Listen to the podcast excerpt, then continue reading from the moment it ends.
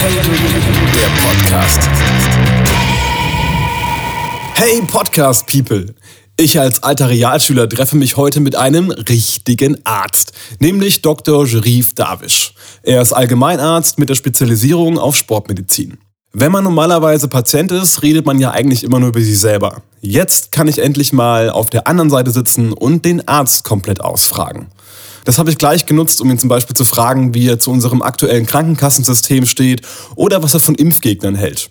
Ich habe Sherif nicht nur wegen seiner ärztlichen Tätigkeit ausgewählt, sondern weil man auch gleich merkt, dass er ein ganz besonderer Mensch ist. Deswegen reden wir auch, wie man aus Ägypten in die Pfalz kommt, wie er es schafft, teilweise 150 Patienten am Tag zu behandeln und warum die Bild-Zeitung und National Geographic bereits Sherif besucht haben. Das ist wieder mal ein Gespräch, das zeigt, dass man kein Promi sein muss, um einen Sendeplatz in diesem Podcast zu verdienen. Auf jeden Fall sollte man sich die Folge anhören, denn es gibt so viel zu lernen und dass Sharif ein absolut cooler Typ ist, merkt man spätestens daran, wenn er mir noch erzählt, was DC eigentlich bedeutet und wie cool Batman in Wirklichkeit ist. Ich freue mich wirklich, dass er sich für uns Zeit genommen hat und deswegen lass uns doch gleich loslegen mit Dr. Sharif Dabish eben aber schon bei den kurzen Themen besprechen, was wir hier so machen. Und ich glaube, ich, da muss ich mal gar nicht viel erklären, weil du kommst direkt jetzt schon wieder so ins Reden. Ich wollte dich eben schon zweimal unterbrechen, damit wir müssen die Geschichte irgendwie direkt in den Podcast bringen. Ja. Und du hast eben gerade wunderbar angefangen. Du hast erzählt, 98 äh, lief es hier nicht so gut in der Praxis. Ja, das lief nicht so gut und ich habe gemerkt, dass ich als Arzt keine Ahnung über Finanz habe. Mhm. Also Geld und so. Äh, ich glaube, viele Ärzte auch, bin ich davon überzeugt. Weil das lernt man ja nicht an der Uni, oder? Also nee, das lernt man nirgends. Ja? Ähm, und das hieß ja immer, ah, Arzt hat mit Geld nichts zu tun und so. Wobei, äh, wir müssen auch unsere Angestellte bezahlen und, ja. ja, und wir müssen leben, wir müssen unsere Familie ernähren, uns mal Brötchen kaufen und so weiter. Ähm, ja, und dann habe ich äh, äh eine Institut in Wiesbaden entdeckt, wo viele Rechtsanwälte zusammen sind und die haben uns so viele Kurse angeboten, ne? auch außerhalb, so auch wissenschaftlich, äh, sowohl als auch äh, über Finanz, über Steuerrecht, über äh, Körpersprache, Rhetorik, alles Mögliche. Das war hochinteressant, weil äh, ähm, das ist ja immer breiter geworden. Ne? Ich habe Bücher gelesen über Hormonrevolution und Bücher über äh, äh, Finanz, weiß ich was, alles möglich. Ja? Und dementsprechend habe ich so viele Seminare besucht und Bücher gelesen, dass meine Steuerberater damals, 1999, also ein Jahr später, hat er gesagt, irgendwas ist Fehler hier. Computer hat einen Fehler gemacht im Bereich der Fortbildung und äh, Bücher und, und, und Weiterbildung und so weiter, ist eine 19.000 Prozent Steigerung. Und das lag an der Tatsache, ein Jahr vorher habe ich gar nichts gemacht. Also die, die Kosten, die du die quasi Kosten. abgesetzt hast für Weiterbildung, ja, sind aber so in die Höhe geschossen. Ich damals, das war ja noch, das war ja noch DM. Ja. Und da habe ich in ein Jahr über 19.000 D-Mark Seminare besucht, also die Kosten, ja, und, ja, und Bücher gekauft. Aber ist doch das ist es nicht das Beste, wo man auch sein Geld mit ausgeben kann, in, in Weiterbildung auch? Also ich, ich mache das selber auch, jeden Monat gebe ich recht viel Geld für Weiterbildung aus. Ja, also ich finde jetzt es schade, dass viele Leute weniger lesen, weil ja. die keine Zeit haben. Das ist ja auch die ganzen Medien bieten, äh, das ist ja mehr Reize da. Aber es ist schade, dass man nicht so viel äh, lesen kann wie früher, weil Lesen ist ja, es ist, überleg mal, einer hat nur ein Buch gelesen und ein anderer hat 200 Bücher. Ja. Was das ausmacht. ist, glaube ich, habe mal gelesen, im Durchschnitt liest äh, ein Europäer, glaube ich, eineinhalb Bücher im Jahr, wenn überhaupt. Ja. ja äh, und da sind diese Motivationsredner, äh, die sagen immer, ja, dann, wenn du drei Bücher im Jahr liest, dann bist du schon viel klüger als die meisten anderen. ähm, absolut. Aber man kann ja auch, ich finde, ich persönlich habe natürlich auch recht wenig Zeit zum Lesen. Weil bei Lesen kann man immer nur lesen. Und wenn ich jetzt zum Beispiel mir ein Hörbuch anhöre, habe ich ja denselben Inhalt und kann aber währenddessen noch zum Beispiel Auto fahren. Äh, das, also ich persönlich höre halt viel und auch Videos ist natürlich, Social Media kann man ja auch als Weiterbildung machen. Also wenn man den richtigen Menschen ja, folgt, sicher, ja. Äh, kann es, es ja gibt alles. Viel tolle Vorlesungen äh, und Vorträge im YouTube und so. Also Absolut, also, das kann das größte was? Bibliothek sein. Wenn man, ja, man kann ja nicht nur Katzenvideos angucken. Ist eine andere Tag. Zeit, ist eine andere Zeit geworden. Aber ich habe damals in dieser Zeit, circa drei, vier Jahre, habe ich geschafft, immer äh, im Jahr 30 bis 50 Bücher. Wow. Ja, 30 bis. Meine Frau liest sogar mehr. Immer noch bis heute. Also die, die habe ich sie angesteckt. So, so komplett oder macht ihr dieses Speedreading? Wir hatten es eben kurz Ja, davor, es, dass diese Art. Speedreading ist äh, auch toll, dass du erst guckst das Buch von vorne an, schaust du die Hauptthematik, ähm, äh, Thematik, Ja. die verschiedenen Kapitel, so die wichtigsten Dinge, und dann fangst du an, auch mit der Zeit mit der Auge zu lesen, zu lernen. Du musst ja nicht buchstäblich das, den Sinn, das muss man, dass am Anfang denkt, oh, was, das ist Quatsch oder Hokuspokus. Aber das ist tatsächlich, ist, ähm, ist es sinnvoll zu lernen, braucht man Zeit, ein bisschen Geduld und dann kann man tatsächlich schnell lesen. Dann ist man in der Lage, ein Buch von 200 Seiten in drei, vier Tagen zu lesen. Ja, das sollte ich mir echt mal irgendwie lernen. Gibt es bestimmt ein YouTube-Video dazu, wie man das richtig gibt macht? viel, Ja. Bücher und so weiter. Ja. Ich habe auch schon ein paar Mal davon gehört, aber irgendwie immer wieder vergessen. Und es gibt ja sogar ganze Webseiten, die äh, große Bücher zusammenfassen, gerade auch Sachbücher, und man die dann als halbe Stunde, dreiviertel Stunde Hörbuch dann einfach Zusammenfassung hört und eigentlich dann weiß, was dann ungefähr drin stand, dann kann man zumindest mitreden bei den, Ja. bei den klugen Büchern. Aber das gab auch bei uns im, in die Praxis und im Leben eine gewaltige Veränderung. Ich wollte mich gerade fragen, wie ging es dann weiter? Du hast ganz viel investiert in äh, Weiterbildung, bist klüger geworden und dann hast du es aber auch umgesetzt. Ja. Also die, in die, ähm, ein Hauptproblem, die jetzt auch nach 20 Jahren noch größer geworden ist, die, die Kommunikation zwischen Menschen. Die Leute haben keine Zeit füreinander. Und der, wir sind alle zu hektisch. Wir sind alle zu schnell. Jeder will seine Sache erledigen. Äh, früher haben die die erste vorgeworfen, wir hören nicht zu. Aber heute hört kaum jemand zu, egal ob er Arzt ist oder nicht. Ja? Ja, Das ich, stimmt. Ich, ich merke das, die Leute hören nicht zu. Ja, du erklärst du, du, heute ist umgekehrt, du erklärst du manchen Patienten das und das, du wird dich dauernd unterbrechen. Der hat keine Zeit. Und das war auch so eine ganz wichtige Frage, die habe ich mir sogar hier irgendwo dick gedruckt. Wie schaffst du es bei der Menge an Patienten und äh, dem Zeitdruck, den man nun mal auch hat von allen Seiten, den Leuten zuzuhören? Wenn man, wenn man dich googelt, kommt man irgendwie auf Seiten, wo dann so Arztbewertungen sind, wie von allen Ärzten, und da steht ganz oft drin, trotz vollen Wartezimmern immer ein offenes Ohr, nimmt sich immer für einen Zeit, hört einen wirklich tief zu und interessiert sich auch wirklich für jemanden. Ähm, wie schaffst du das in all der Hektik?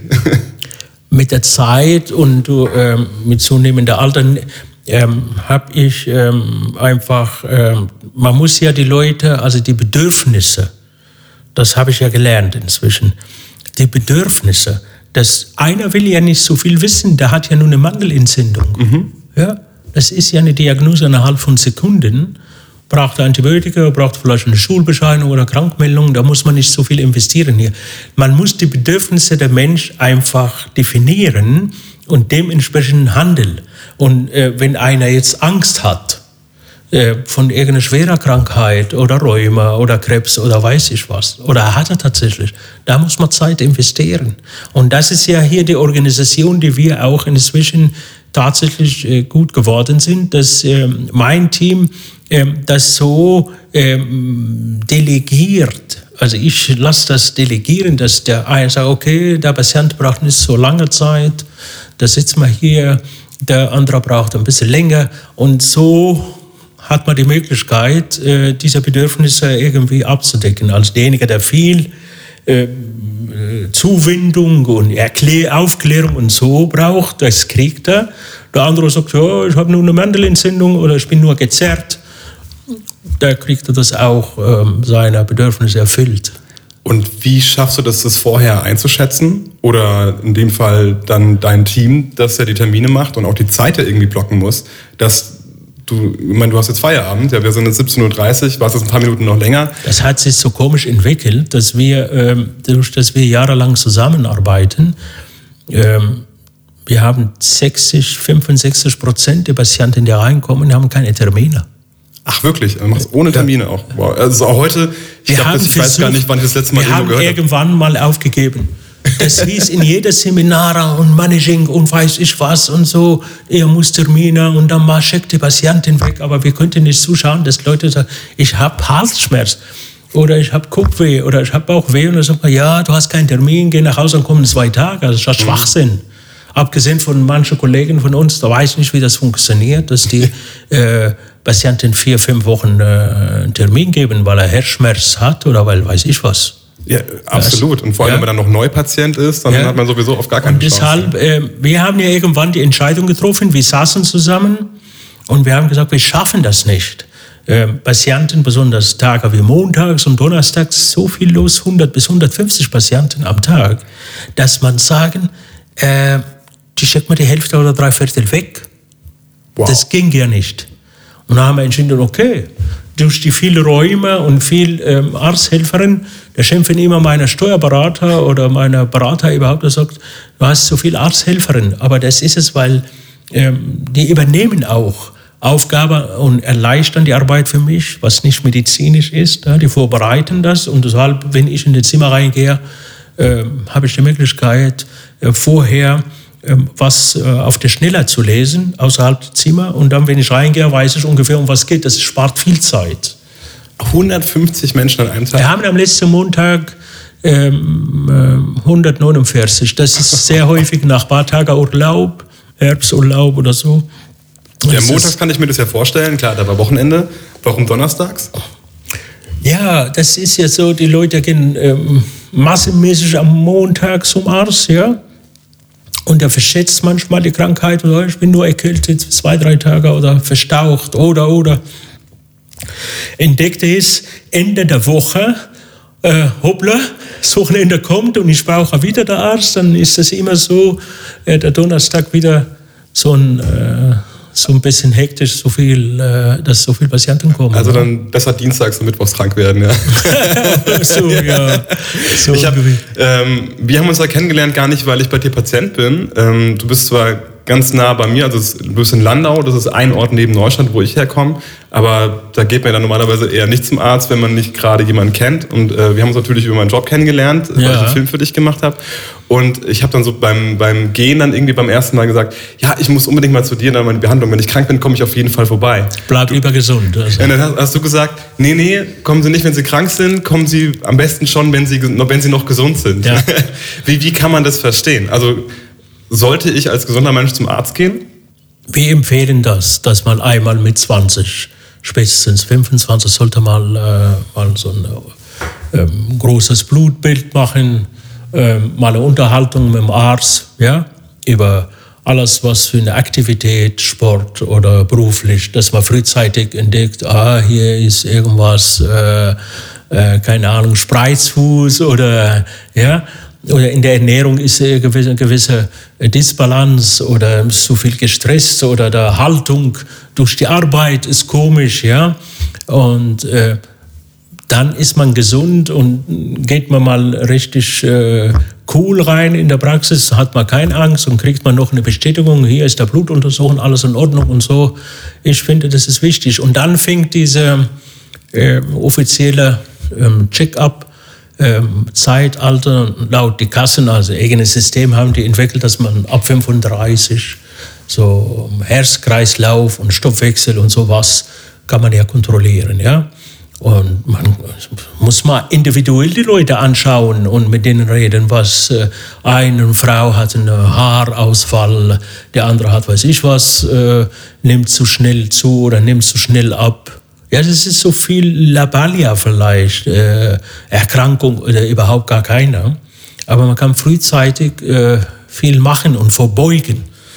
Ja? Und nicht warten, bis man 50 wird und krank oder weiß ich was. Und dann vieles zu spät ist, ja, absolut. Ja.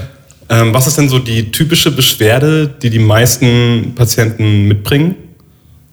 Gibt es irgendwas, wenn man alles betrachtet, so, so ein Durchschnitt, okay, das ist, hat jeder Dritte gefühlt? Außer vielleicht Erkältung. ja, gut, äh, ist Bewegungsapparat ist sehr häufig. Aber weil die Leute sich zu wenig bewegen? Oder, oder falsch. Oder falsch. ja, oder falsch. Oder, gelaufen. oder zu viel. Ja? Also Bewegungsapparat ist ähm, die Erkrankungen, wenn wir das Wort noch benutzen können, Erkrankung, ja, ist es. Sa sagt man das nicht mehr? Ja gut, wenn einer Überbelastung hat, ja, da will man nicht unbedingt äh, den, äh, den jungen Mann als Patient nennen. Ne? äh, das fängt da schon äh, an, dass die, äh, die Azubi, ähm, ähm, wenn er jetzt einen Dachdecker oder einen Maler oder was ich was entdeckt, auf einmal, das ist eine neue Tätigkeit für eine bestimmte Muskel, wo er nie benutzt hat. Ja, und den Unterarm, da kriegen die Sehenscheidenentzündung, kriegen die Schulterschmerz, kriegen die Nackenschmerz versteift, Blockade, kriegen Blockade im, im Rücken. Dann kommt dazu noch, äh, ist die Matratze nicht ganz in Ordnung, der schläft mit, äh, weiß ich was, ein offener Fenster, kriegt Besuch. Also es ist so viel im, im Bereich der Bewegungsapparat. Öfters ist das Muskulatur. Fast immer ist Muskulatur. Und die Leute denken natürlich gleich an Bandscheibe und Rheuma und so schwerer Sache. Das ist der Worst-Case-Szenario dann quasi, wenn es Bandscheibe ist, oder? Ja, aber zum Glück ist es fast immer äh, muskuläre Verspannung und Blockade und Nerveinklemmung und Muskelansatzentzündung, Schleimbeutelentzündung. Das ist natürlich sehr häufig solche Sachen. Ja. Die arbeiten manche Leute ähm, äh, am Wochenende übertreiben, die im Sommer im, im äh, Garten ja, das, das ja. Wetter ist so gut, die Durchblutung ist ideal und dann fängt man mit halb Stunde, Stunde an und dann ähm, arbeiten sie vier, fünf Stunden und dann haben die Probleme, ja. Was war das Schlimmste, was so mit dem ein Patient mal zu dir kam? G generell, also absolut, wo du sagst, ja, wow. Ja, ist logisch. Die schlimmste Sache sind natürlich äh, bösartige, bösartige Erkrankungen, die manchmal von vorne an äh, äh, leicht zu diagnostizieren, aber manche sind tatsächlich äh, versteckt und äh, das sind natürlich eine Hammerdiagnose. Ja? Und da muss man der Patient äh, und seine Angehörige auch noch begleiten. Ja? Da bist du dann auch dabei? Also, ah ja, natürlich. Ja, mit, mit Angehörigen und... Da gehört auch dazu das Ganze, das ist nicht so leicht. Kann ich mir vorstellen, da bin ich kein ja, bisschen ja. neidisch drum. Aber ist es so, ähm, äh, nicht wie viele Leute denken, es gibt so viele Denkfehler ähm, in dem Bereich, dass viele Leute sagen, ach Gott, ach Gott, Krebs hat äh, zugenommen. Das stimmt überhaupt nicht. Okay. Die Patienten leben heute länger als vor 50 oder 100 Jahren.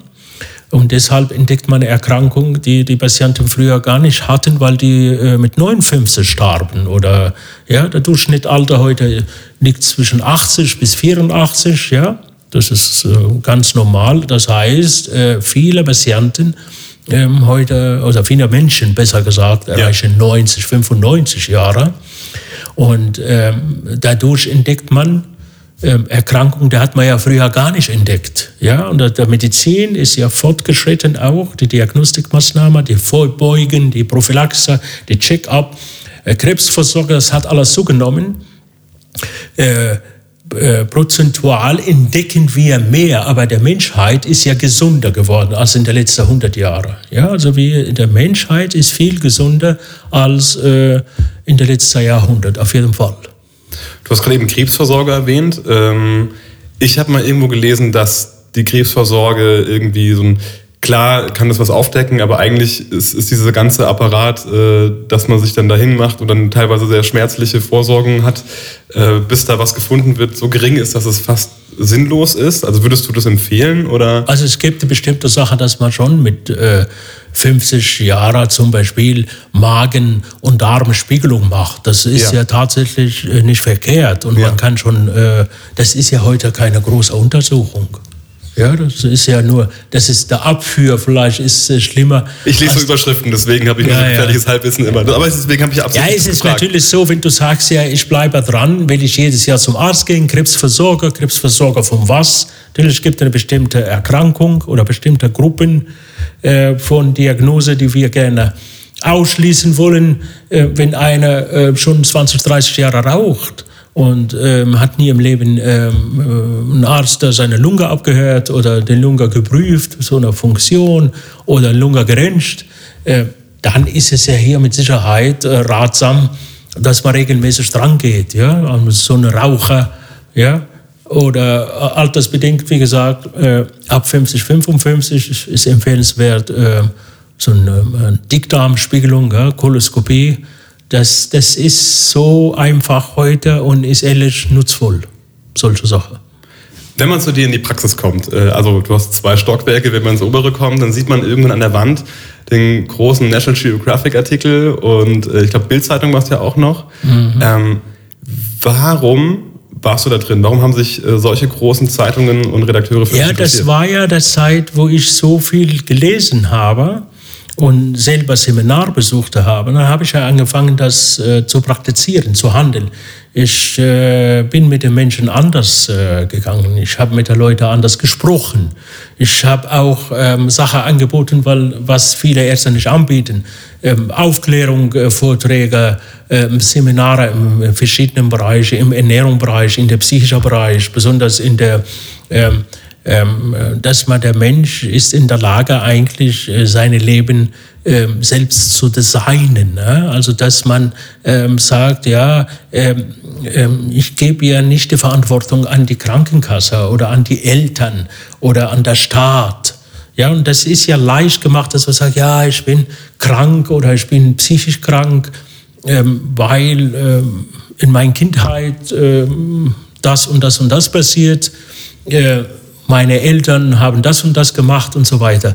Und ich habe den Leuten das anders dargestellt, dass man sagt, pass mal auf, wenn du mit 40 immer noch ähm, ähm, behauptest, dass du äh, Pech im Leben und krank und depressiv äh, wegen deiner Eltern, dann bist du extrem unreif und ähm, hast du wahrscheinlich verdient, was du da jetzt hast. So, äh, das war ungewöhnlich, mit den Leuten zu reden. Und seine, eine, seine eigenes Glückes Schmied sozusagen. Ja. ja. Und du hast, ähm, ich habe heute ein 16-jähriger Mädel, die kommt zum zweiten Mal. Der erste Untersuchung haben wir paar, äh, der erste Tag haben wir ein paar Untersuchungen gemacht, weil die Magenschmerz und Bauchschmerz und weiß ich was und kam mit Betreuerin und man hat ja im Bereich der Gala was gesucht, im Bereich der äh, so eine Moderdiagnose wie Glutenunverträglichkeit und und und. Und ich habe ja das, äh, die Anamnese gelesen, äh, was mein Team geschrieben haben und meine Kollegen auch. Äh, das Ganze, der Blutuntersuchung war alles normal. Und ich habe die schockiert, dass äh, was die hat, können wir über Labor und Ultraschall und so nicht feststellen. Das, was die hat, ist die Verantwortung abgeben. Ähm, ähm, so eine arme Sau spielen. Ne? Ah, ich bin eine arme Sau, ja. Ich äh, habe Pech im Leben. Die Lehrer, die Lehrer mögen mich nicht. Äh, die, äh, die Gruppe mag mich nicht. Äh, meine, ich habe keine Freunde. Die Klasse hasst mich. Ich musste Schule wechseln. Ich habe Pech. Ich musste aus dem ähm, Elternhaus und und und so weiter. Und ich habe das Mädel ähm, klar gemacht, dass die mit 16 ist ihr Hirn so gewachsen, dass es tatsächlich äh, äh, äh, ist psychisch erwachsener. Mhm. Mit 16 ist nachgewiesen wissenschaftlich, ist man psychisch erwachsener. Das kann man tatsächlich definieren, was man will. Und habe ich ihr klar äh, gemacht, die muss ja keine Abi abschließen oder, oder Fachabi oder weiß ich was, mittlere Reife oder, oder wir wollen ja nicht über das Schulsystem ähm, reden. Alle Schulsysteme weltweit sind bis jetzt, ähm, zeigen eher Defizite und Mangel. Ja? ja sind, absolut, ja. Die sind ja nicht unbedingt die Schulsysteme, die Systeme, die uns ähm, das Leben erleichtern, abgesehen vom Lebenserfolg. Das ist ein total anderes Thema. Und ähm, wo ich angefangen das zu erzählen, ähm, dass die, die, die ist in einem Film äh, hier auf die Erde, 70, 80 Jahre lang, 90, und die ist der Akteur, die ist die, die Schauspieler dieser Film, der Wichtiger, der Star, aber die ist gleichzeitig der Designer, der Regisseur. Sie ist der Regisseur, niemand anders, auch die Betreuerin nicht. Die, äh, außer natürlich ist sie schwer psychisch krank oder äh, war die aber nicht. Die hatte angefangen einfach im Gesicht zu entspannen. Die hat angefangen ein bisschen zu lächeln.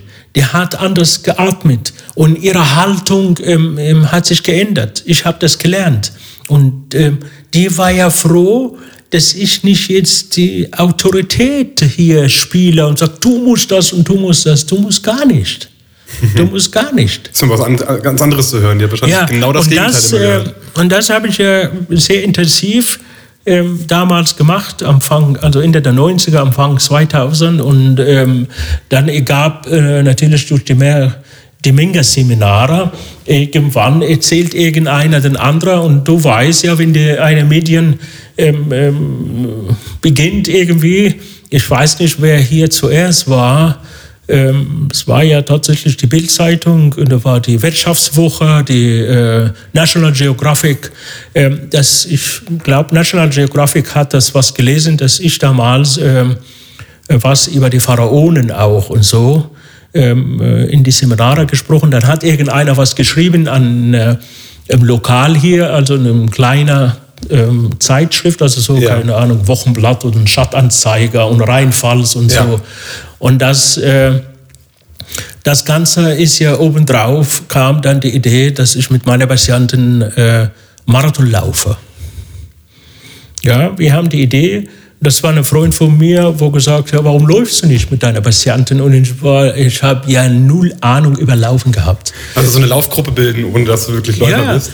und äh, äh, das war damals irgendwie in, äh, im Fernsehen. Gab, Schenk uns mal Wasser. Äh, ja, danke. Gab damals im Fernsehen eine Aktion von einer Kollegin von mir, vom äh, Südwest 3, glaube ich, oder so, dass die gemeinsam äh, von null auf, äh, statt 0 auf 100, 0 auf 42, also die, ja. die, die Marathonlinger, dass ja. man also tatsächlich am Fänger aussucht und guckt mal, ob die in der Lage in einem Jahr äh, tatsächlich Marathon zu laufen.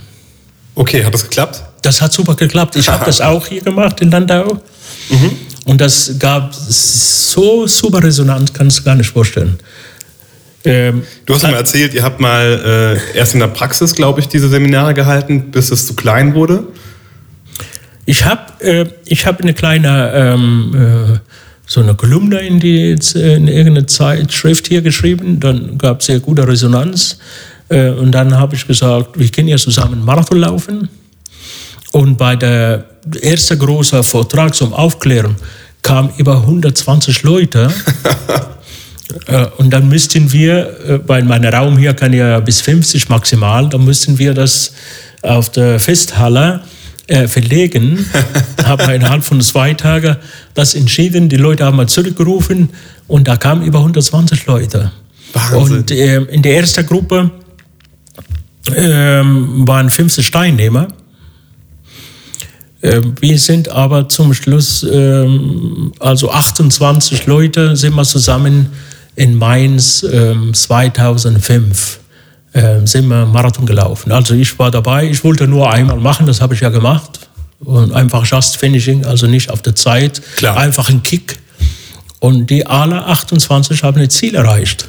Und das war natürlich toll. Und vorher, bevor wir schon nach der Anfang von der ersten Gruppe, zwei, drei Monate später, äh, ging die zweite Gruppe los. Und die habe ich vorbereitet für Karlsruher Marathon und die dritte lief in Berlin. Und dann war die Zeit, dass äh, das Internetangebot so interessant.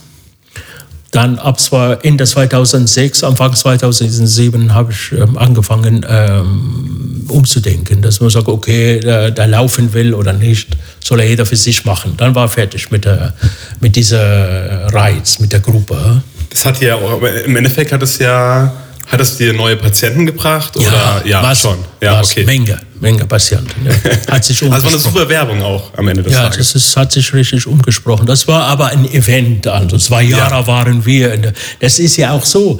Ähm, äh, das sind ja keine Patienten. Ja, Leute, die laufen wollen oder laufen können oder laufen wünschen und alle. Das sind ja keine Patienten. Das auch der eine umknickt oder eine Überbelastung hat, der will ja so schnell wie möglich gesund werden, dass er wieder laufen und das ja, macht der Endorphine und tolle Hormone und also schöne Atmosphäre, ja. Du bist ja nicht nur Allgemeinmedizin, sondern vor allem bist du auch spezialisiert auf Sport. Ja. ja also dann passt es ja auch wunderbar. War das, war das damals auch schon? Ja, also, ja, ja, ja, ja. Ich habe schon von vorne an äh, die Zusatzbezeichnung Sportmedizin gemacht. Und durch meine äh, Ausbildung auf der Chirurgie war das leicht für mich. Ja? Also die Körperverletzung, die Ernährung, die verschiedenen Sportarten zu lernen, welche Sportverletzungen passieren dabei und so weiter. Und das hat ja Spaß gemacht. Du begleitest dann aber auch dann Profisportler oder, oder Leute, die halt schon mehr Sport machen als der Durchschnittsbürger? Ich habe viele Profisportler in meiner äh, Patientenkartei immer noch. Ja, also Kostet das nicht so unfassbar viel Zeit, sich um die dann zu kümmern, wenn man eh schon eigentlich die Praxis voller eigentlich, Stunden hat? eigentlich sind diese ähm, äh, hochkaräter Sportler, die sind so einfach und sind sehr ähm, in, ähm, ähm, in, so haben die Intelligenz gegenüber ihr Körpergefühle mhm. und ähm, die sind, die sind überhaupt nicht kompliziert. Ich habe hier der Weltmeister vom, vom Squash äh, äh, zweimal äh, in Melbourne und in London, der Ashraf Hanafi. Äh, das war in den 90er Jahren auch. Da war es so einfach, der Mann nicht kompliziert. Und ja, weil er schon so viel über seinen Körper ja, auch wusste und, und, wie man damit umgeht. Und keine Eingeberei und nichts. Und äh, also und äh, habe hier auch äh, viele Leute, die Ironman, Triathlon und so weiter und Fußballer und Handballer und alles möglich. Also es macht richtig Spaß mit solchen Leuten. Wenn man hier reinkommt, äh, merkt man sehr, sehr schnell, dass es jetzt nicht die typische Allgemeinarztpraxis ist. Die Wände sind so gelblich, überall sieht man so ägyptische Figuren. Du bist ja selber aus Ägypten. Bist du in Ägypten geboren auch? Ja, eigentlich? ich bin in Alexandria geboren, ja. Okay, und wie wie war dein Weg? Wie kamst du dann irgendwann, dass du dann Arzt in Deutschland bist, in Landau, in der Pfalz? ja, das sind ja Menge Zufälle. Also so von meiner Erfahrung ist und ähm, ähm, ähm, das ist ja wenig äh, geplant bei vielen erfolgreichen Leuten, als, äh, als man denkt. Das ist ja viele, immer viele nette Zufälle. Und ähm, ich wollte eigentlich nur hier einen Mann besuchen, in Deutschland, die ich äh, 78 kennengelernt habe in Alexandria. Mhm. Ein Mann und seine Frau. Und ähm, die habe ich in Alexandria 78 kennengelernt. Und ich habe ja vorgehabt, nach Amerika, das ist halt ein Wunsch, ähm, jeder Nordafrikaner so ah, nach Amerika gehen und dort Medizin lernen weiter. Also äh, so Postgraduate, also nach der, der normale Abschluss, noch ein Facharzt in Amerika werden. Und Amerika ist Land äh, aller Möglichkeiten und Klar, so weiter. natürlich, da werden wir vom Tellerwäscher zum Millionär. Und so habe ich auch mit meinem Freund damals, Schulfreund damals, ähm, haben wir zusammen Karten äh, gebucht für eine riesige, also eine, ach Gott, das kann man gar nicht heute vorstellen, so eine richtige Flugkarte, weißt du, so acht oder neun Seiten, wo man mal so wie ein Heft, ja. so äh, äh, eine Zettel nach dem anderen, das war Kairo, Athen, Athen, Zürich, Zürich, ähm, Zürich, ähm, ähm, Frankfurt, Frankfurt, äh, London, London, Frankfurt, Frankfurt, New York, New York, Texas, Texas, LE, LE, Kairo. Wow. Für ein Jahr. Cool. Ja. Und, äh, du kennst die Route heute noch? ich kann die Route ja. heute. Das haben wir ja, das war ja unser Traum, dass wir erst äh, so eine Reise in Europa machen. Wir checken da, wie das Leben und so. Aber unser Ziel war LE, also Kalifornien. Klar. Und ähm, das hat meine Kollege ähm, tatsächlich verwirklicht und ich ähm, blieb hier in Deutschland, nachdem ich die Leute besucht habe in Norddeutschland, die Familie Hofmann damals.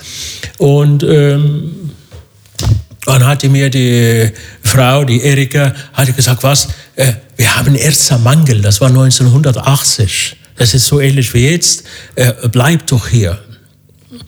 Ich habe ja ein bisschen ähm, die deutsche Sprache, habe ich so eine gewisse Sympathie gewonnen. Als ich Student war, war ich in, in der Schweiz. Im, Im, Sommer habe ich so zwei Jahre hintereinander so einen Sommerjob gehabt. Ich war ja begeistert. Zürich ist es natürlich ein wahnsinniger Sprung von Ägypten äh, in einer der äh, die teuerste und luxuriöse Stadt, äh, ja. Städte der Welt. Ja. Ähm, ja was fandest du an Deutsch sympathisch? Weil man hört es ja eigentlich von anderen Leuten, dass sie doch ist ja sehr hart und irgendwie dann doch jetzt wahrscheinlich auch geschichtsabhängig ein bisschen Ja, ich glaube, das war ja das ein ganz Konzept, der ganz, der ganz Konzept war lustig, was sympathisch war, äh, äh, äh, angenehm. Mhm. Ja, ich kam ja im Sommer, ähm, im, ich landete in Zürich an einem Sonntag, die fast die Bevölker aller Bevölkerung von hocken die daheim, äh, gucken die vielleicht Fußball oder, oder machen die weiß ich was. Die Straße war leer, der Luft war rein, ja, die Sonne schien, dass ich weiß, das ganz 5. August äh, 73 war das und ähm, ich fand das alles ganz toll. Und deshalb es war für mich die Sprache verbunden mit der Leute, dieser, dieser Wohl, Wohlstand. Es hat mich wohlbefinden. Es ist richtig Wohlbefindung und äh, eine tolle Atmosphäre. Ich habe innerhalb von einer Woche einen Job bekommen. Ich habe so viel Geld verdient, tolle Kleider gekauft und dann habe ich aber verreist. Ich habe eine riesige, äh, zum Schluss habe ich das ganze Geld, was ich gewonnen habe, äh, äh, verpulvert. Und zwar wollte ich verschiedene Städte in der, so eine Rundreise habe ich gemacht. Ja. Mhm. Also nochmal noch mal so eine Reise nach der ersten großen. Innerhalb, in, innerhalb der Schweiz habe ich die ganz großen Städte angeschaut. Äh, äh, Genf, Bern, Luzern. Ich war so begeistert vom Luzern da oben, dieser Pilatus oben, ne? mhm. äh, äh, Lausanne. Äh, es ist ein fantastisches Land voll Haufen See, die, die Berge. Also das war für mich äh, einen absoluten äh, positiven Kontrast äh, zu Ägypten. Ja? Und ähm, deshalb ist die Sprache, ich habe die Sprache im Rahmen der Konzept betrachtet und nicht so als äh, welcher Buchstabe klingt musikalisch oder nicht, sondern die Sprache war als Begleitelement zu diesen äh, ganz positiven Erlebnissen. Und ähm, deshalb, äh, äh, sieben Jahre später, wo ich hier gelandet bin, war das für mich nicht schwer. Ja. In einer Sprachlabor in der Uni in Bielefeld war ich in einem Monat ähm, relativ ähm, äh, mit vielen Wörtern befreundet, dass ich da wieder Goethe sagt, du brauchst ja tausend deutsche Wörter und dann kommst du zurecht. Und das war tatsächlich so. Sagt man das nicht über, auch über Englisch und so oder in meisten Sprachen? Also, dass man die tausend wichtigsten Wörter kennen muss und dann kannst du dich ich eigentlich weiß nicht, Ich habe das von Goethe gelesen ja. und ähm, ich habe das so schnell gelernt, vielleicht weil ich auch ein bisschen äh, Latein äh, durch die Medizin und ich habe ja Medizin auch auf Englisch, das war ein Glück für mich. Das ah, ist nicht auf Englisch schon direkt studiert. Ich habe ah. Medizin auf Englisch studiert. Okay. Und äh, das ist ja nicht so arg, äh, wenn du sagst, hier Milch, hier Milch. Ja, ja, ja. Äh, es ist ja äh, leicht äh, für mich gewesen. Also ich habe da, vielleicht habe ich der, äh, der Bereitschaft, habe ich der Bereitschaft gehabt, das gut zu finden.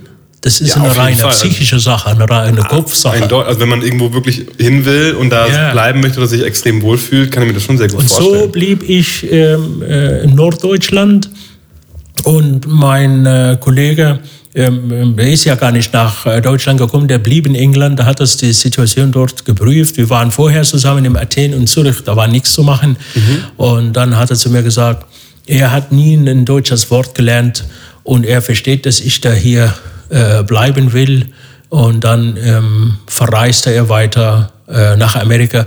Heute ist er schon lange ein, äh, äh Oberarzt in der Kinderklinik in Kalifornien. Echt? Hab ihn Kennt zweimal, also, ja, natürlich habe ich ihn zweimal besucht. Dann. Ach cool. Ja, nach erste Mal war, glaube ich, 10 oder 15 Jahre. Und ähm, ja, irgendwann hat bei jeder seinen Weg und ähm, ich fand das hier gut. Also ich finde hier ähm, äh, wenn du überlegst jetzt von der Sicherheit oder von der Wohlstand oder von den Werten, von alles, ist Deutschland in diesen ganzen Bereichen im Top 5. Das hört man nicht so oft, aber ich, ich gebe dir absolut recht. Also ich bin auch sehr froh, also, hier, hier also, zu sein. Äh, tolles Land, super Leute und das ist, finde ich, schade, dass man hier durch die, die deutsche Geschichte, äh, dass man das nicht äh, ausdrücken darf äh, ein Saudi sagt, ich bin stolz, Saudi zu sein, der Amerikaner wie Trump babbelt, weiß nicht was, so, ja, oh, I'm proud of. Und hier darf der Deutsche nicht auf seiner Kultur, auf seiner Industrie, auf was er geleistet hat. Deutschland hat ein Wirtschaftswunder ge geleistet in 30, 40 Jahren nach dem Zweiten Weltkrieg. Äh, riesig Siemens und Mercedes und die, und die Musik um Goethe und weiß ich was alles. Ja, wir haben auch zwei Kriege angefangen, insofern. Ja, ja, gut. Also das muss man, das, das muss man ja. aber, das muss man aber nicht Generation, generationenlang ähm, ähm, ähm, das ist ja Vergangenheit. Man Vergangenheit ist immer außer, dass man äh, lernt von der Fehler, ist Vergangenheit normalerweise tot. Das ist, äh, das ist in unseren Hirn so. Dass man aber der Last nimmt von Fehlern, die wir nicht gemacht haben, das hast du nicht gemacht. Vielleicht hat deine Opa äh, mitgespielt, vielleicht auch nicht, sondern durch die Masse. Und das ist ja eine, eine, eine, eine psychische, eine Hirncharakter der Homo sapiens, also wir Menschen, dass wir schnell in die Gruppe anpassen.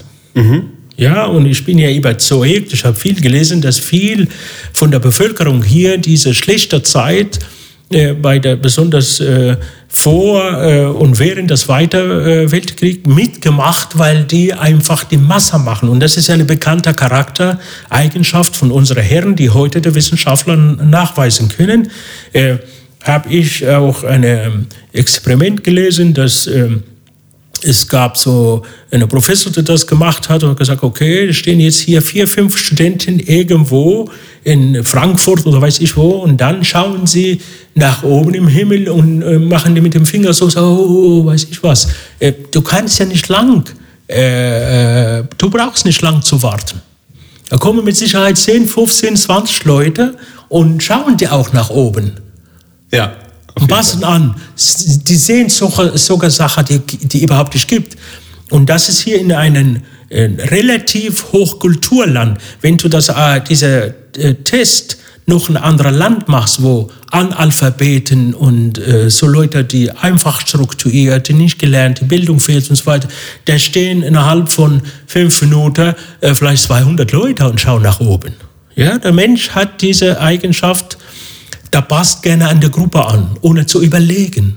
Ja, wir sind nicht immer so kritisch, oh, warum, was guckt ihr denn da an oder was, was gibt es da oben? Ja?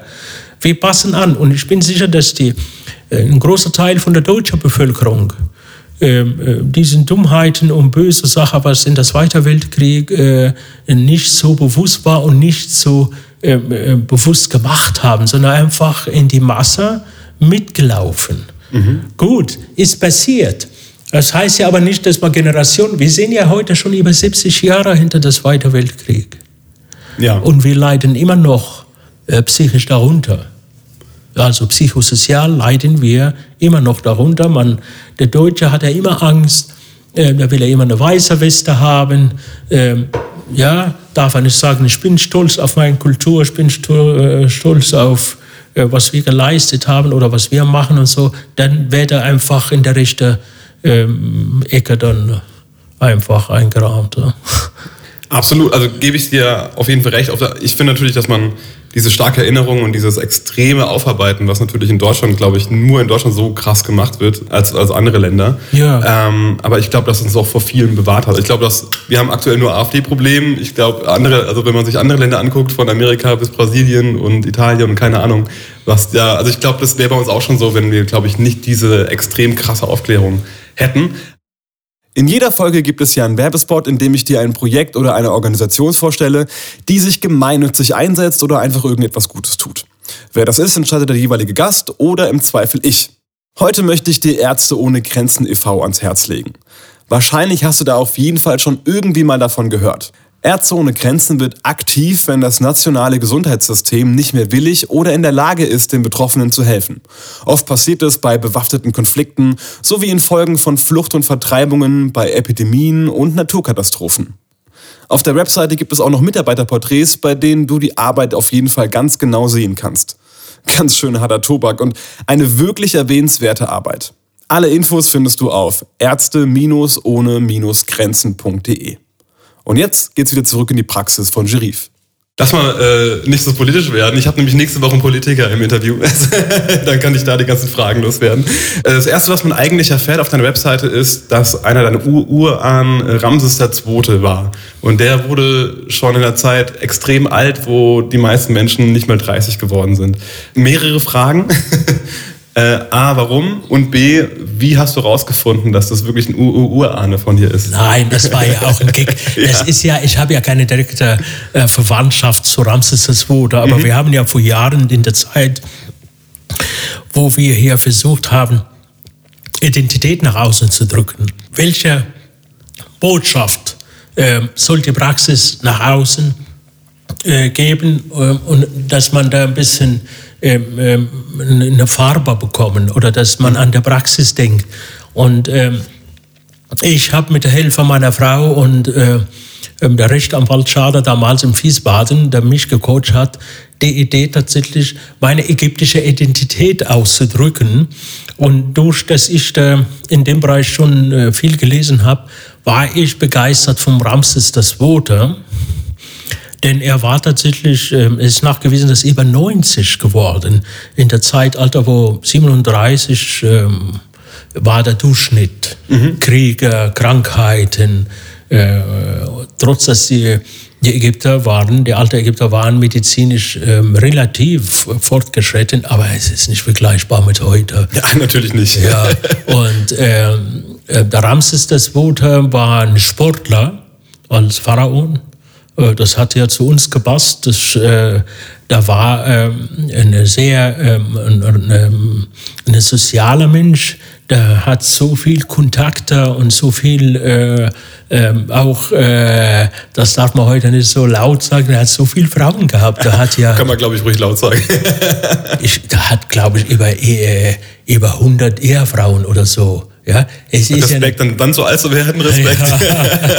Ja, ja. und äh, ja, ich glaube, das Wetter, die Sonne, äh, die Ägypter waren ja begeistert von der von die Sonne, so dass die irgendwann ähm, haben die ja keine andere Wahl gefunden, das zu sagen, Herr Mann, das muss ja unser Gott sein. Das ist ja hell, das ist ja Licht, das ist ja rund, das ist oben im Himmel, das macht, das macht der Nil warm, die wachsen die, die Kreider, äh, die Getreide, die, die, der Muskel wird stärker, äh, da wird man braun, das ist ja Vitalität, das muss ja Gott. Und deshalb äh, war die Sonne tatsächlich ähm, in, äh, in einer langen Zeit äh, Gott in Ägypten.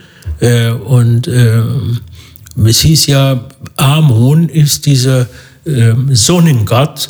Und das war für Ramses, äh, Ramses, also Ramses heißt auf der alte Ägyptisch, mhm. war das keine Zweifel, dass die Sonne sein Gott ist. Und da hat deshalb seine ein Tempel wenn du heute in Abu Simbel in äh, Ägypten zweimal im Jahr verreisen Massen an Europäer und Amerikaner von der ganzen Welt, um den Sonnenuntergang äh, und Sonnenaufgang dort zu schauen. Äh, besonders dieser Aufgang morgens hat er seine Ingenieure waren dieses so über Physik und über und, und so in, in astrologische Werte waren die so informiert, dass die in der Lage waren, dass durch den Schlitz äh, durch den ganzen Tempel, wenn die Sonne morgens zweimal im Jahr ist das, auf, hoch im Himmel, bei der Sonne auch so hoch geht, gelb-rötliche Strahlen durch die ganz ähm, Ramses-Tempel, dass in einer bestimmten Sekunde fehlt auf seinem Gesicht und die Krone, äh, wo er drauf hat. Ja. Und so waren die ganz äh, äh, wichtigen Teile von der Bevölkerung und seiner Religion Leute. Und dann in der Sekunde, dann sind die alle dann auf dem Boden gekniet und das ist äh, ein, ein, ein toller äh, Feier gewesen. Und bis heute zweimal im Jahr gehen die Leute hin und äh, tatsächlich äh, feiern diese tolle Momente. Da muss ich unbedingt mal hin. Ich war auch noch nie in Ägypten. Ich muss mir das auf jeden Fall unbedingt mal angucken. Ja, höchste ja. Zeit. ich habe, man hat ja nicht oft die Gelegenheit, äh, äh, mit einem Arzt so ein normales Interview zu führen. Normalerweise hat man dann andere Probleme, wenn man auf dem Stuhl sitzt, wo ich gerade sitze. Deswegen habe ich mir ein paar Dinge aufgeschrieben, die mich einfach so schon immer irgendwie interessieren. Zum Beispiel gesetzliche und Privatversicherung. Mhm. Das ist ja der große Hype ja schon immer. Ich selber bin nach wie vor gesetzlich. Wie, wie siehst du diese zwei Gesellschaftsschichten mehr oder weniger? Ist das ein unfaires System oder? Ist ja schon ein komisches System. Ja. es ist also ein komisches System, ja. Und ähm, das ist ja logisch, dass die, ähm, die Privatversicherte, ähm, denen ihre Rechnung läuft ja nach der Leistung. Ja, dann kannst du also, je mehr Leistung du machst, kannst du mehr auf die Rechnung setzen. Dementsprechend ist die Rechnung groß. Ähm, die, die staatlichen Krankenkassen, die bezahlen die Ärzte so eine Art von Pauschal. Du dann pro Termin? So, ja, nee, nee, so nicht, nicht, mal pro Termin, das ist eine Pauschal, äh, dass der Arzt pro Patient in der Quartal, Ach, pro, pro Patient pro Quartal äh, zwischen 35 bis 70, 80 Euro bekommt. Und das kommt darauf an, ähm, welcher Leistung kann der Arzt anbieten, welche Untersuchung macht. Und es gibt äh, äh so ein, äh, schwacher Fall äh, und, oder ein starker Fall, was wir früher bezeichnet als Schein, äh, Krankenschein, weil äh, vor 25 Jahren gab ja noch diese Heft, wo der Patient statt seiner Versicherungskarte ja. hat einen, ja. Äh, einen Schein gebracht und sagt, ja, wie viel Scheine hat dieser Arzt? Also, und ähm, je mehr Scheine du hast, also eine Fallzahl, ähm, ähm, kriegst du ja mehr Geld. Also ähm, viele Praxen machen die, ihre Umsätze durch die Masse. Okay. Ja, aber es bleibt immer noch, äh, dass äh, circa 10 Prozent äh, die Patienten sind privat versichert und leider wird das äh, natürlich äh, teilweise äh, wirtschaftlich missbraucht, dass man ähm, unnötige ähm, Untersuchungen oder Gespräche oder so äh, macht. Äh, ähm, ist ja Abrechnung orientiert, da braucht man keine Zweifel daher. Ich bin ja selber Arzt und wir wissen das. Der angesehenste Beruf nach wie vor ist ja Arzt, ist immer auf, auf den ersten, auf den ersten Plätzen und dann hört man wieder im Gegenteil, äh, Ärzte wollen auf die Straße gehen, weil sie teilweise ihre Praxen nicht halten können und so und, und kriegen ganz wenig Geld von der Krankenkasse. Hast du eine, eine Idee, was eine Alternative sein könnte, außer dieses Kassen- und Privatprinzip? Es gibt ja so viele Modelle wie Bürgerversicherung oder weiß ich was, wo man die aller Bürger ähm, in einer Art und Weise äh, versichert sind. Ich halte das natürlich für fair, sozialmäßig. Ja. Ähm, man muss ja überlegen, dass, äh, glaube ich, in der Zeit, wo ich mich niedergelassen habe oder kurz danach, war in Deutschland über 2000 Krankenkassen, also staatliche Krankenkassen. Verschiedene Krankenkassen? Ja, verschiedene, weiß ich was. Jeder Betrieb hat eine, eine Krankenkasse. Ah, okay, ja. Mhm. Und das bedeutet, jeder Krankenkasse hat äh, Organisation, einen Manager, einen Chef, eine Büro, Dinge, eine äh, Abrechnung, Abteilung. Die Kohle ging quasi für die Buchhaltung also, drauf. Ja. Es ist total unnötig. Ja. Wir haben ja, glaube ich, heute ist das äh, relativ äh, reduziert auf circa, ich bin nicht sicher, 200 Kassen. Doch so viele, ja? Krass. Also in Deutschland? Ja, ja. Äh, Mir würden jetzt auf Anhieb vielleicht sechs, sieben einfallen, aber. Total, total unnötig. Ja, immer noch zu viel ja, eigentlich. Immer ja. noch, immer noch. Die nächste Frage, die ich hatte, du als, als Sportprofi natürlich, der viel mit Sportlern äh, zu tun hat. Leistungssport ist doch eigentlich immer an der Grenze des Körpers. So ja. stelle ich mir das vor. Ich bin gut befreundet mit den Hanna Twins, die äh, auch hier im Podcast waren, äh, die Olympia laufen und so. Die hatten, die sagen auch immer, eigentlich laufen wir immer an der körperlichen Grenze die ganze Zeit. Ist eigentlich Leistungssport dann nicht ungesund sogar? Ist er ja. Ja. ist.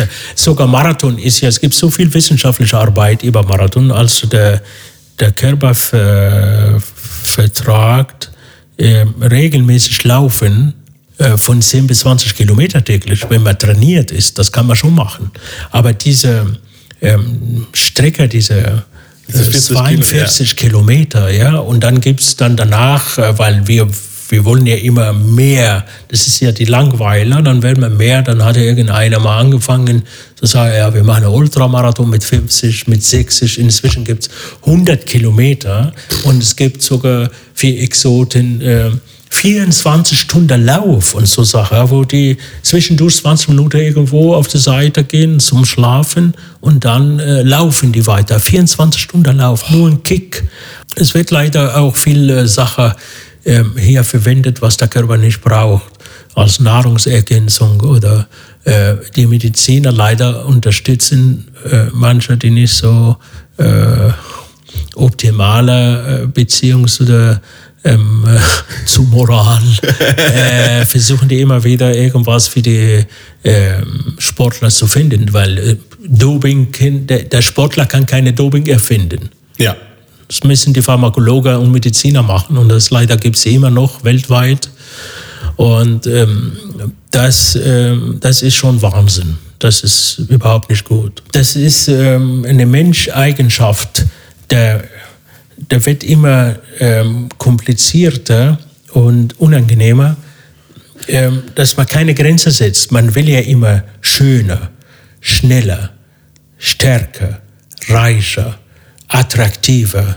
Und ähm, ähm, wir sind hier auch in der, in der Industriegesellschaft, haben wir das noch mehr als in den anderen Naturländer, wenn überhaupt noch gibt. Die fallen auch in die gleiche Falle. Es kommt immer mehr, weil auch die haben Internet und sehen, was äh, auf sehen, der anderen Seite der Welt ja. passiert. Und ähm, das ist es ja, der Mensch Gier, das ist in Gier. Ja? Das ist ja auf einer Seite ähm, die Impulse, mehr ähm, Leistung ähm, zu erreichen im Bereich der äh, Sport, im Bereich der Medizin, im Bereich. Das macht natürlich äh, der Wirtschaft, der Industrie, der Entwicklung, der Entdeckung. Ja, Äh, der Mensch wird ja immer auch ähm, bequemer. Ja, bequemer. Du hast ja, ich habe ja die Zeit erlebt, wo das Fernsehen äh, 1960 ist das Fernsehen erst einmal gekommen und äh, wir haben das Glück, dass mein Vater das, äh, es war in 60 äh, unser erster Fernsehen in Ägypten, da war ich damals äh, nicht mal zehn Jahre alt. Mit zwei Fernsehsendern dann? Oder? Ja, ja, erst nur ein Programm. Ah, ja. Und dann ist, ist überleg mal, ich, äh, wir müssten ja aufstehen, um bisschen heller zu machen und dann wieder zurücksitzen, äh, oh, oh, ein bisschen dunkler oder lauter. Und äh, dann äh, ein halbes Jahr später gab es weiter Programm. Da musste man auch aufstehen zum Wechseln mit dem Knopf da. ja, heute, ähm, das siehst du, was das für eine verrückte Entwicklung ist. Ja, absolut. Ja? Und äh, auf einer Seite ist das natürlich gut. Ähm, die, diese, die, diese Komfort, diese Bequemlichkeit, Wohlbefinden, Wohlstand, zwingt immer was Neues zu erfinden, s- dass die Berner hier immer arbeitet. Ja. Aber auf der anderen Seite, das ist ja die, dieser Maximum in allem Bereich. Das, ich glaube, das ist keine gute Entwicklung. Ah, äh, Keine Frage, keine Frage. Wie viel Sport sollte man denn dann machen oder wie viel Bewegung würdest du vorschlagen, dass es im gesunden Rahmen für normale Menschen wie mich ist zum Beispiel? Ja, also junge Leute, die äh, äh, äh, zwischen 30 und 50, wäre natürlich optimal, wenn die in der Lage sind, eine der die, die, die Hauptsportart, dieser Ausdauersport, das ist äh, so einfach für den Körper und man hat so viele Vorteile und ist es nicht aufwendig. Also so überleg mal, äh, wenn du rausgehst und äh, äh, joggst du zum Beispiel. Das ist überhaupt nicht aufwendig, du brauchst nur eine gute Schuhe. Heute sind die Funktionskleider inzwischen so günstig und öfters viele Leute wohnen in der Nähe von irgendeinem Wald oder einem Park oder äh, Weinberg oder weiß ich was. Und wenn du in der Lage bist, zweimal bis viermal in der Woche, nur 30 Minuten, zu ähm, einfach joggen. Oder wenn einer was an den Gelenken oder so hat, da kann er dann walken. Oder diesen äh, mit dem, wie die im Norden, Nordic walken, das Ja. ist in den Gelenk schonen.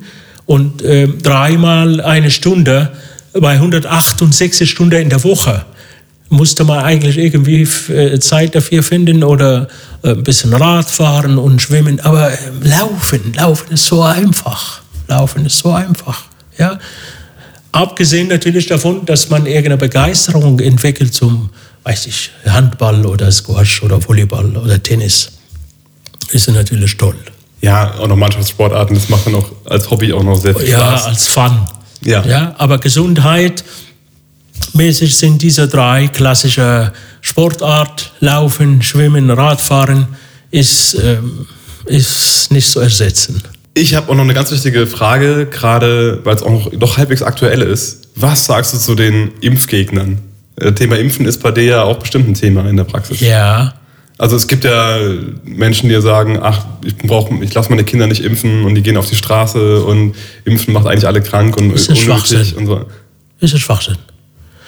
Weil ähm, die Schaden durch Nicht-Impfen ist viel, viel höher als äh, die Schaden durch eine mögliche Nebenwirkung bei Impfung. Und ähm, ich weiß nicht, was es da dran super ist, dass man gegen die Entwicklung, gegen den Fortschritt der Medizin, dass man die Leute, die Kinder, die auch nicht entscheiden, das ist es ja die Gemein noch dazu, äh, das ist sehr fies, dass die Eltern äh, aus irgendeiner ideologischen oder irgendeiner sozialer Einstellung den ihre eigenen Kinder nicht impfen. Was, was ist da hier toll, dass man ähm, verbietet gegen Masern oder gegen Wundstarkrampf als Tetanus oder Diphtherie oder so schreckliche Krankheiten, die inzwischen ähm, der Medizin ist in der Lage heute, stolz darauf zu sein, viele wie Pest und so Sachen, Krankheiten, was ist da dran äh, gut, äh, äh, solche ähm, Hirnhautentzündung oder weiß ich was, äh, dass man sowas bekommt, auch wenn die Möglichkeit besteht, eine in tausend oder eine in zehntausend, aber wenn einmal trifft, dann ist schon dramatisch. Ja? Also ich bin voll für Impfung, das ist der Fortschritt der Medizin, auch wenn eine Nebenwirkung, was für Nebenwirkungen? Es gibt auch Nebenwirkungen vom, äh, ich erinnere mich in der Zeit, wo wir im Krankenhaus waren damals, äh, ein Kumpel von uns hat äh, auf ganz normalen Thunfisch reagiert, der äh, so schwer Allergie bekommen, dass äh, der Hals fast äh, zugegangen äh, und äh, da muss man mal äh, künstlich beatmen. Ja, also die wow. Nebenwirkung von einem Lebensmittel kann ja passieren. Ist es ja, wie du siehst, ist sehr selten. Und das ist denen ihre Argumente, die Nebenwirkung, die in der heutigen Zeit so, so selten geworden. Ja. Also, also, mir war klar, dass du das sagst. Ich wollte ja. nur das, also dieses leidige für, Thema. Ich bin so für Impfung, auf jeden Fall. Ja, super cool. Ah, ich habe nichts anderes erwartet. Ja, ja. ja ich gucke gerade auf meinen Zettel und ähm, du machst die deine Praxis ja mit deiner Frau auch zusammen, die ist ja hier auch und macht die Thema Hypnose, ist das, macht das Nein, deine Frau oder macht Hypnose eigentlich unsere Sache ist außerhalb der normaler äh, Praxisablauf. Meine, ja. äh, also meine Frau hilft mir ähm, hauptsächlich im Bereich der Managing. Äh, irgendwann haben wir die Entscheidung getroffen, dass sie selber das äh, macht, Praxismanagerin.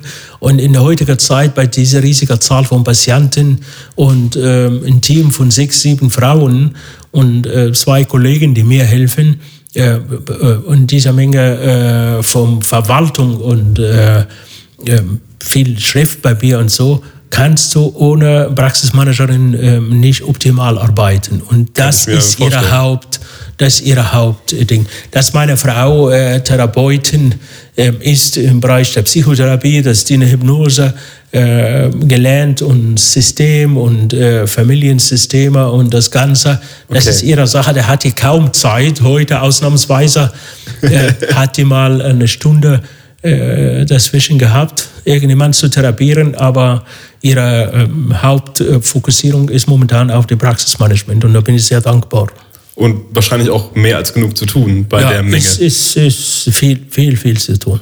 Wahnsinn. Ja. ja ich finde es immer noch unglaublich, wie, wie, wie du es schaffst, mit so vielen Leuten. Also äh, ich kann ja nur das schaffen, weil ich den entsprechenden Team habe. Das, das, das hängt nicht von mir, das ist das Team, der mir das erleichtert und erlaubt, diese Menge von Leuten äh, zu behandeln und auch zur Zufriedenheit zu bringen. Ja? Und dazu ja. gehört natürlich meine ganz Arzthelferin und meine Frau. Das ist ein sehr, sehr schönes Schlusswort für das Hauptinterview. Ich habe immer eine letzte große Frage, die ich allen stelle, und zwar, was ist das größte, wundervollste, wahnsinnigste, das du je erlebt hast?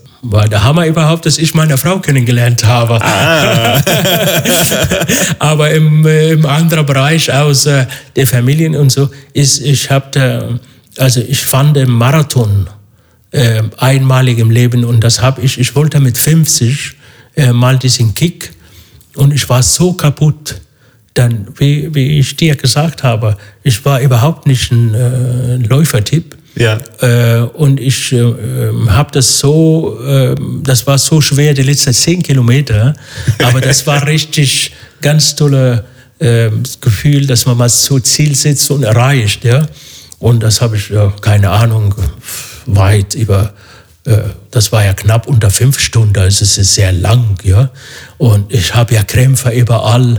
Äh, das, die Rotkreuz, die Rotkreuz, Sunny sind gekommen zu mir und haben gesagt, ich brauche nur Salz, Leute, nur Salz. Und haben die Infusion gehängt und so. Ich habe so, ja, ja. Also ich brauche Salz. Salz, ja.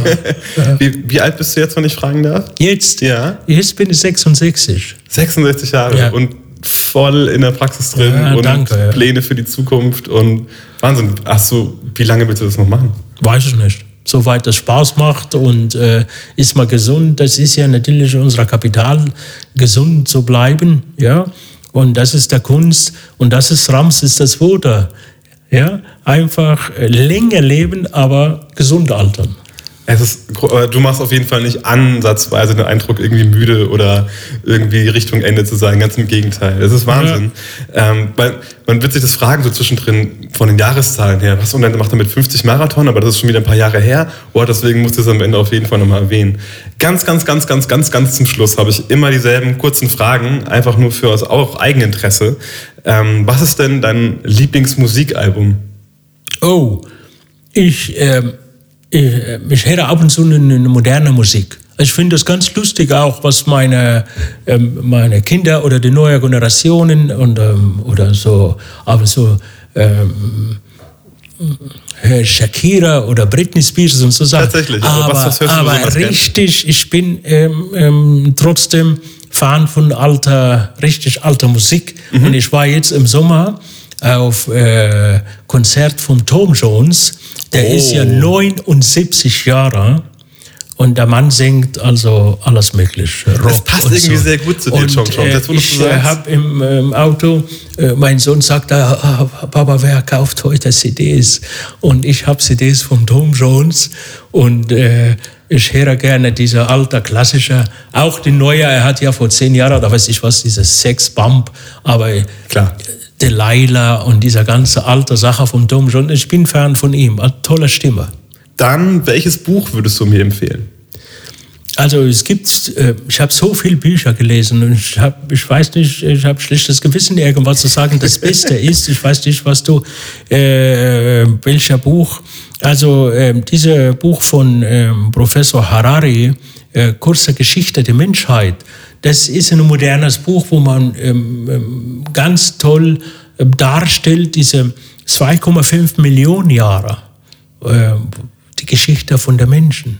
Und das ist tatsächlich eine Kurzgeschichte, 2,5 Millionen im Vergleich zu der ähm, Universum, der mehrere Milliarden Jahre alt ist, ähm, macht er das ganz toll und besonders dann den Top der Zeit der Homo sapiens, also unserer jetzt äh, Menschheit, äh, die nur äh, 70, 80.000 Jahre alt ist, äh, macht er ganz toll. Also das Buch kann man mit Begeisterung lesen. Es gibt auch noch äh, der Schweizer äh, Dobelli, ähm, äh, weiß nicht, die beste Weg äh, zum Leben oder zum Handel. Das sind ja Kursgeschichten, immer 52, die sind ja ursprünglich Kolumnen. Ah, okay. Und mhm. deshalb kannst du immer drei, vier Seiten lesen und fertig. Und äh, das ist natürlich ganz toll. Do, Dobelli ist ein sehr ähm, ähm, ein, netter Mensch, der auch netter Bücher schreibt. Und es ist einfach äh, zu verstehen, einfach zu nehmen, zu handeln damit. Ja, nicht so kompliziert. Sehr gut. Also da habe ich mich auch am meisten drauf gefreut auf deine Buchempfehlung. Also Guck schon im Vorgespräch, als äh, ich habe ja. mit einer Frau auf dich gewartet vorhin und dann hat sie mir schon das Buch empfohlen. Also insofern, das scheint wohl was Besonderes zu sein. Es ist ehrlich sehr spannend. Großartig. Ähm, guckst du Serien? Oh, ich bin ein alter Fan von Comics eigentlich, die oh. ursprünglich amerikanisch. Ja. Und das war ja die Zeit, wo Ägypten noch ein bisschen mehr kulturell als es heute. Als ich Kind war, ähm, hat irgendein Verlag in Libanon äh, äh, die Rechte für Superman und Batman übernommen. Und ähm, deshalb, äh, also ich lese gerne. Immer noch ja. kaufe ich sogar Hefte. Ja, äh, ja, und der, der bietet sich jetzt an, wieder in den letzten, das ist wieder in, in den letzten 15, 20 Jahren, nicht nur Filme im Kino, sondern auch äh, auf verschiedene äh, Medien, äh, Dinge, so Serien Ja, die Comics passieren ja dann Weiß ich, drauf, äh, wie, manche sind ein bisschen brutal, aber ich, ähm, äh, mich zieht an diese alten ähm, klassische äh, Comics-Art. Ja? ja. Da gibt es diese, diese Film Joker, ich war sehr begeistert. Hast du gesehen? Ah, ah top. Top. Ich war noch nicht im Kino, noch nicht spoilern. Also Schauspieler ist klasse, die Musik, die Maske, alles ist super. Aber in der Richtung, der, äh, die Serie von Batman, die im Fernsehen war, äh, drei, viermal, Gotham, also dieser Gotham, Stadt, ja, ja. das ist schon brutal. Die ist sehr brutal. Hat mir sehr gut gefallen, muss ich sagen. Ist ich habe es mir auf Englisch angeguckt, da ist er noch deeper, finde ich. Ja, ja, also, ich, gucke ich auch ab und zu auf Englisch, ja. Also ich habe sie nur gekauft, weil ich, weil ich konnte nicht warten, bis sie ein Jahr später in Deutschland ja, ist. Sonst vor Jahren gab äh, äh, die Kindheit von Superman, der hieß das Smallville. Das, ah, das habe ich nicht gesehen. Oh, das hat zehn Jahre, zehn Staffeln über zehn Jahre. Wow, okay. Ich ja, war nie so Superman. Ich fand Batman war immer der Beste für mich und Superman ich fand auch. ich nie so Ich fand immer Batman gut, weil Batman ist ein Mensch eigentlich. Die anderen Dinge sind ja nur äh, genau, das war so genau Fantasie und mhm. Superman von anderer Planet oder Supergirl oder Flash und weiß ich was. Genau.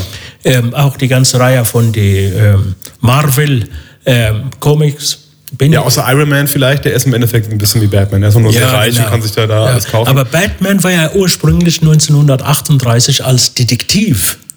Und Stimmt. DC ist ja Detective Comics. Da, daher kam das Wort DC. Und das war ja natürlich. Das wusste ich nicht. Ja. Und da muss ich erstmal zum Arzt gehen, um äh, über Comics aufgeklärt zu werden. Das ist ja echt unglaublich. Ich und deshalb bin ich äh, von Batman begeistert immer, weil er hat seine die, die, äh, die Möglichkeit hat er gehabt, ähm, sehr reich, ja, durch seine Eltern. Dann ähm, hat er seine Hirne, seine graue Zellen immer benutzt. Das war lustiger. Und dann die Technik auch dazu. Und das ist das, was die anderen, äh, diese Superhelden nicht haben. Ne? Der ist ja ein Mensch. Wahnsinn. Die allerletzte Frage, welchen, also als Serie würde ich jetzt einfach mal äh, Comics nehmen, beziehungsweise dann auf die Gotham-Serie vielleicht ja. sogar. Ähm, welche, welcher Film empfiehlst du mir dann? Wahrscheinlich Joker? Dann? Ja, Joker, ja. jetzt ist er da. Bist, Aber ich bin ja ursprünglich auch ein Fan von dieser Star Wars. Ja, damals war ich noch in Ägypten, als der allererste kam. Das war mhm. natürlich absoluter Wahnsinn. Ne? Star Wars. Das hat schon viel geändert auch. Ah, ja, ja hast dich wirklich. 1978, glaube ich, war der allererste. Echt so lange her, krass. Ja, aber ich äh, habe auch äh, gerne die alten, richtig alten Filme wie der Dr. Chivago, mm, okay. Omar Sharif, mhm. also top. Er ist auch Ägypter, aber nicht nur. aber ist ehrlich, das ist natürlich äh, eine tolle Sache. Den äh, Schauspieler da, Omar Sharif, der, hat, der ist über seine Schatten gesprochen. Also Wahnsinn. Ein ganz toller Film. Vielen, vielen Dank, Sherif. Ja, es war der Hammer. Ein wunder, wunderschönes Gespräch. Also ja. hab, davon bin ich sowieso ausgegangen, aber ja, wenn das dann wirklich im Kasten ist, bin ich dann immer noch glücklicher. Dankeschön. Hat mich sehr interessiert und ich glaube, die Menschen, die das hören, auch. Also es ist mega, mega. vielen, vielen Dank für deine Zeit. Ja, gerne. Ach ja, das war's schon wieder. Tausend Dank fürs Zuhören und mega, dass du so lange da dran geblieben bist. Natürlich möchte ich dich am Ende auch daran erinnern, dass man den Podcast bei allen Anbietern auch direkt abonnieren kann. Alle detaillierten Infos zu den Folgen gibt es auf der Webseite heydu-podcast.de und auch überragend wäre es, wenn du mir auf Instagram folgen würdest und auch da einfach heydu Podcast bei Instagram eingeben. Vielen, vielen Dank nochmal und in diesem Sinne dir noch eine schöne Zeit und bis zur nächsten Folge.